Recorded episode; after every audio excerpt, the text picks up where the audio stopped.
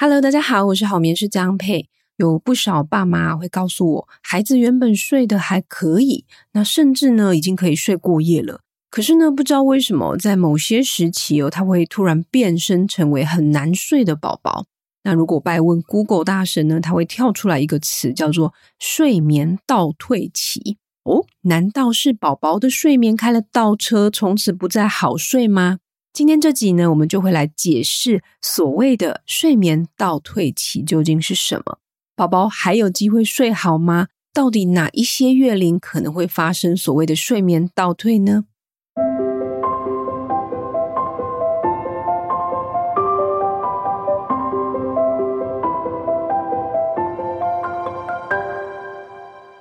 ？Hello，大家昨晚睡得还好吗？有一段时间没有更新 Podcast 了。那这个月呢，我们家的长辈来英国找我玩，所以我花了蛮多的时间陪伴家人，然后就比较少工作哈。不过也是蛮开心的啦。只是就是有好几集就没有办法更新了。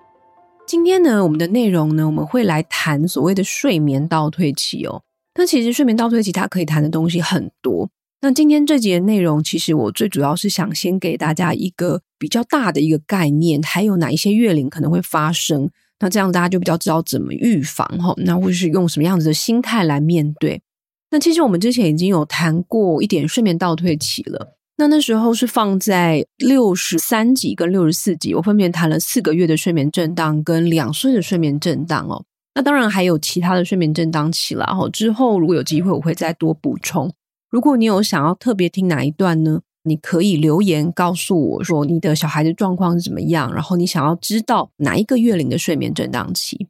好，那我们就开始今天的节目喽。睡眠倒退期哦，它指的是原本睡眠模式已经稳定的孩子，他突然在某一些时期睡得很差。发生的月龄，它其实有一个可以预期的范围啦，哈，普遍认为有以下几个时期，像是六到八周哈，里面有一波，那还有四个月，这是一个蛮有名的一波，还有八到九个月也有一波，十二到十五个月，也就是大概一岁出头的时候也有一波，那最后一个是两岁前后也会有一波睡眠倒退期哦。那其实并不是所有的孩子都会经历这一些震荡哦。有些孩子，他可能只会经历其中一两个阶段，所以其实我刚刚讲的那五个月龄时期，哈，你不用担心说啊，好像要到了，是不是要紧张？哈，其实你保持着平常心就好，因为它不一定会发生在你的小孩子身上，可能表现得很些微，你甚至没有注意到，或，不用太紧张。那睡眠倒退期，它虽然叫做倒退，但是它通常哈，其实是跟孩子他的感知发展、动作发展。小睡转换期这一些发展阶段有关系，所以我其实希望把它证明为睡眠震荡。所以你比较会看到我用睡眠震荡这样子的词来形容，因为我认为哦，这些睡不好的现象通常是配合孩子的阶段性发展，所以他是短期睡不好，但是他短期睡不好背后的原因是因为孩子他发展上面的进步。而不是说孩子的睡眠走回头路，越睡越差的意思哦。那我希望用这样子的词，我们用尽量用睡眠震荡来去呈现，我们比较不会过度的紧张，或者认为说小孩子好像退步了啦。然后听到退步，大家都会整个很焦虑，想说啊，我的孩子是不是没有进步，反而更差了？然后其实不是这样子的。在台湾，有时候我们会把睡眠倒退、睡眠震荡这个词哦，跟猛长期混为一谈。我不知道大家有没有听过猛长期。应该有吼，猛长期这个词可能在台湾更有名。那猛长期它指的是婴幼儿在某一些时间，它快速的增加体重后，或者是升高后一段时期，那它可能会伴随着讨奶的频繁呢，情绪比较不安啊，焦躁一点。那某一些宝宝他会因为在半夜更容易醒来讨奶，因为他肚子饿了，而造成更多的夜醒。可是有一些宝宝，他反而相反，他的睡眠需求，因为他要长大，所以他反而增加，睡得更多更好哈。所以我们可以说，猛长期它有可能会造成睡眠震荡哦，它有可能是其中一个原因。但是这两个不一样哦，睡眠震荡、睡眠倒退跟猛长期是不一样的哈。这边先提醒一下大家。那接下来我们来看睡眠震荡的征兆有哪一些哦。其实通常第一个爸妈发现的宝宝睡眠震荡的月龄是大概三到五个月之间，哈，通常是四个月啦，就是原本宝宝他的夜晚睡眠，诶，你会发现从他出生哈到两个月、三个月、四个月，诶，他的睡眠越拉越长，夜晚哦的部分越来越长，诶，小睡好像开始有一点稳定下来的感觉。但不知道为什么，在三四个月的时候，他突然翻盘哦，就夜醒增加了哦，变成有一些本来只讨奶大概一次两次，他现在变一两个小时起来一次，或者是他小睡三十分钟醒过来哦，所以这个是爸妈意识到小孩子突然睡眠倒退的常常发生的第一个时间点哦。大致来说哈，虽然每一段睡眠震荡会不太一样，但是一般来说，它有以下几个症状哈。第一个呢是原本睡过夜的宝宝突然夜醒很多次，或者是他有早醒的状况。那第二个呢是，诶，白天的午睡时间变短，但他这个变短，他看起来是没有睡饱的，而不是很自然月龄增加的变短。第三个呢是原本入睡顺利的孩子，他可能突然比较难哄睡哦，他入睡会呃给你拖延这样。那第四个呢是哦，如果你已经排除。生病啊，或长牙这一些身体的因素的话，你的宝宝的睡眠问题已经持续超过一周了。第五个呢是哦，我们也有可能哈，在睡眠震荡的时候遇到白天他的情绪比较不稳定，容易烦躁。不过你要留意哦，这些征兆你要自己跟自己比。假设你的孩子 原本都有这些状况，那他不是睡眠震荡哦，他是原本就有的睡眠问题哈，这跟我们今天要谈的睡眠震荡就不太一样了。好，那今天我想要稍微来跟大家浅谈一下各个月龄睡眠震荡的原因哈，还有它的应对的方式。我们有一个 whole picture 哈，就是大概知道说，哦，这两岁以内可能会遇到哪一些状况。那第一个呢，六到八周哈这一段哦，它其实发生睡眠震荡的几率不是很高哦，它不是这么的明显，只有少部分的孩子会发生。那这个时候呢，他是新生儿啼哭的高峰期。我们之前也有谈过，就是原本这一段时期，小孩子他哭的就会比较多，然后他可能睡得比较少。不过这个算是新生儿啼哭期的原因哦，所以他就会睡得比较差嘛。但再加上还有一个因素，就是他母体残留的这个褪黑激素，它已经几乎消失了。那宝宝正开始自己产生他褪黑激素。我们讲褪黑激素，它其实是对于我们睡眠来讲一个很重要的激素哦。那在小宝宝身上，它还没有，因为它是母体残留下来的。但是大概到六到八周左右，它会自己开始生产。但是呢，又因为它这段时间它生产的那个褪黑激素的量其实是不高的，大概要等到三四个月之后，它那个量才会足够。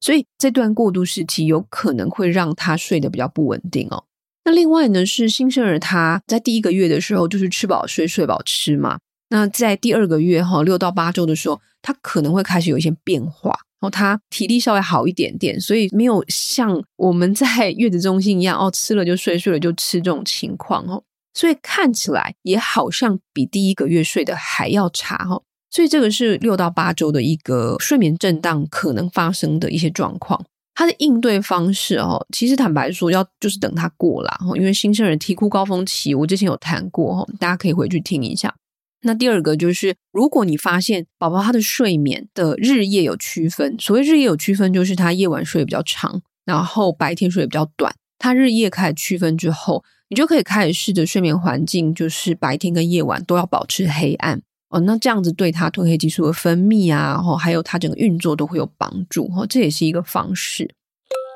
好，在第二个阶段呢，就是我刚刚一开始提到的三到四个月，就是大家最有感的哈。那这个阶段它比较明显，然后也比较常发生哈，可能有不少家长他们都有感觉到。那主要原因是因为大概在四个月左右。宝宝他的睡眠周期，他会从两段变成四段，这代表什么？就是宝宝他的睡眠模式开始像成人一样，会有不同阶段的睡眠转换。简单来说，哈，就很像说你原本的宝宝睡眠被震动两次，假设他是你开车，哈，然后本来那条路只要诶咚咚两次，现在变成咚咚咚咚四次，所以代表说。他整个夜晚有可能哈，我讲的都是有可能，夜醒会增加，然后小睡他也会比较容易三十分钟就醒过来。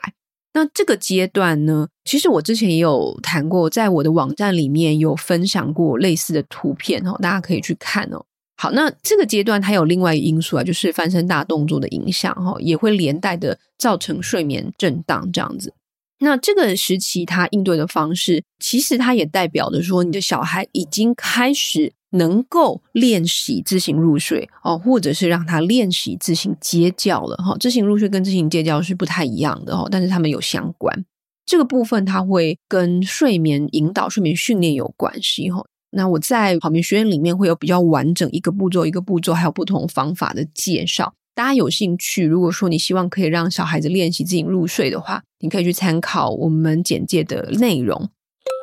好，那我们再来看第三个阶段，是八到九个月。八到九个月这个阶段其实也蛮明显的哦。其实我在做睡眠顾问的这个培训的时候，哈，就是我自己被培训的时候，我们老师其实有讲到说，哎，其实这个阶段是他们觉得是一个大魔王。因为在八到九个月龄，它通常是一连串大动作的发展，比方说爬啊、吼扶站啊这一些的。那刚好分离焦虑也是在这个时候出现哦，它会伴随着小孩子大动作的发展出现，所以宝宝他变得比平常更加的黏人。然后这个时候又有什么东西也进来了哦？不知道大家还记不记得小睡转换期也进来了，三转二次就是在这个月龄哦。所以这些变化其实让孩子他们的大脑非常的刺激哦，所以他比较会有夜醒啊、早醒或者是夜醒久、半夜爬起来玩的这一些现象哦，在这一波里面，对某些小孩子来讲，他就也是蛮强烈的。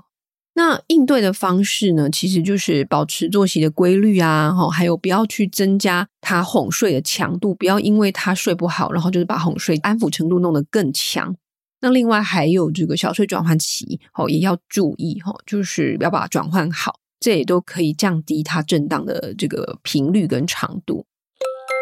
好，那下一个阶段呢，第四个阶段是十二到十五个月，这个阶段它的月龄比较没有这么精准，说一定是哪一个月，哦，它可能不一定。我有遇到十一个月的，也有遇到十二个月，也有遇到十三、十四个月，哈，这不太一定。那它也不一定会发生。这一段睡眠震荡呢，跟上一个有一点相关，就是它也是跟大动作发展有关，就是学走。这个时候，小孩子可能会开始学着走路。那同样学走的时候，他也会去伴随着分离焦虑的高峰期会在这里出现哦。那这个阶段的睡眠问题比较会是跟小睡有关系哦。你会发现孩子他睡两次小睡睡不进去哦，或者是他第二次小睡太晚睡，落在傍晚。所以你一整天的作息大乱，你会发现你在这个阶段，你会有一点不知道该怎么去安排小孩子的作息。然后，因为他小睡的这一些问题，导致他夜晚哦，可能开始呃，比方说他入睡时间比较晚哦，甚至是他比较早醒哦，或者是他有夜醒久的状况哦，反而产生了夜晚连带联动到夜晚的睡眠问题。不过，它的根源常常跟小睡有关系。哦，所以这个阶段的睡眠问题，它比较需要针对小睡下手。哦，然后你要保持作息的规律，那小睡先调整好，夜晚才会慢慢的再跟着跟上来。哈，这个是这个阶段它的一个特色。接下来呢是两岁前后哦，啊、呃，两岁前后呢，它算是断断续续的发生。哈，它也是不一定是落在两岁，它是跟他小孩子的语言发展啊，哈，还有他的认知能力有关系。哈。因为在这个时期，他的语言呐、啊，和认知能力都来到了一个新的里程碑，他可能会开始挑战你的教养的界限，其实也就是我们传说中的两岁不要不要起哈，就是英文的 terrible two 哈。那反映在睡眠上，比较会是像入睡的拖延，或者是他午睡不睡觉，所以有一些父母他会以为孩子的精力很旺盛，不需要这么多睡眠。但是其实孩子他又会因为过度的疲累，如果你没有让他睡的话，他情绪更焦躁哦，那变成白天影响夜晚哦，夜晚又影响白天这样子的恶性循环，然后他的情绪呃又不是这么的好，所以你会发现不太好带，他可能会更卢啦哈。那应对的方式呢，其实你还是要去持续提供他的午睡机会。那这个阶段他跟你的教养模式有关系哈。那不管你选择什么样子的教养模式哈，不管你是走比较亲密的，还是走正向教养啊，或者是比较严谨的教养派别哈，都没有关系。但是你要知道你自己的界限在哪里，你可以尽量保持温柔但是坚定的这种教养风格。OK，这个也会对两岁前后这一波震荡有帮助哦。关于两岁的这个睡眠震荡哈，我在之前的第六十四集也有聊过哈。那我的网站也有相关的文章哈，如果大家有兴趣的，可以再多看看。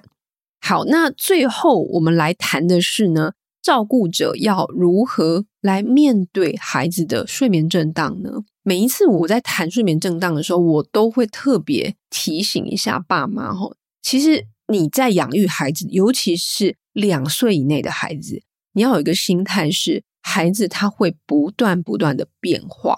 因为孩子在这个年纪，他就是在急速的发育，所以变化是常态。我们要拥抱变化，而不是抗拒变化。如果我们是用打怪的方式来看待孩子每个阶段的变化，你就会觉得哇，养孩子好累，就是怎么会好像会有无止境的考验一样哦。你打完一个又接着一个，没完没了哦，你会觉得说哦天哪，到底什么时候他才会稳定下来？那我觉得这样子对我们来说，我就会觉得心态上面会更累哦。但是其实我们要知道的是说哦，你要先预先知道说，其实孩子他在呃每一个阶段，在不同的月龄，他本来就会有一些改变。那当你可以预期的时候，你就会知道哪一些是合理的，哪一些是不合理的。我很喜欢用一个比喻哦，就是你可以想象你是一个登山者，那如果你有看气象预报，而且你知道接下来的这个路程是怎么样子的话，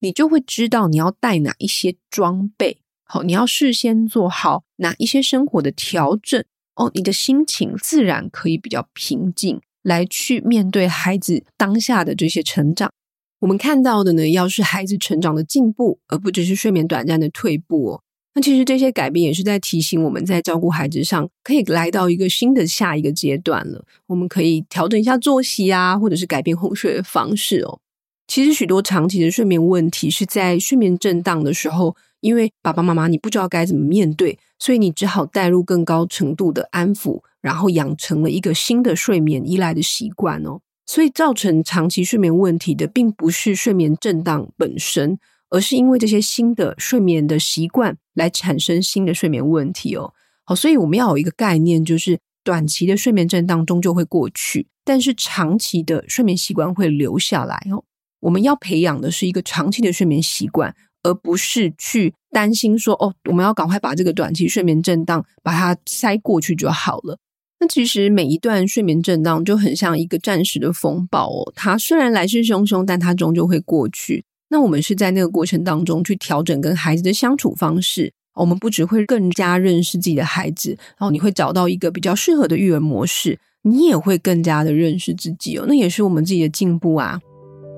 好我们今天的主题呢就聊到这里。如果你对于睡眠震荡的议题有兴趣的话你可以留言告诉我。那也请大家帮我在你收听的平台评五颗星让我们的节目有机会让更多人听到。我们下次聊喽拜拜。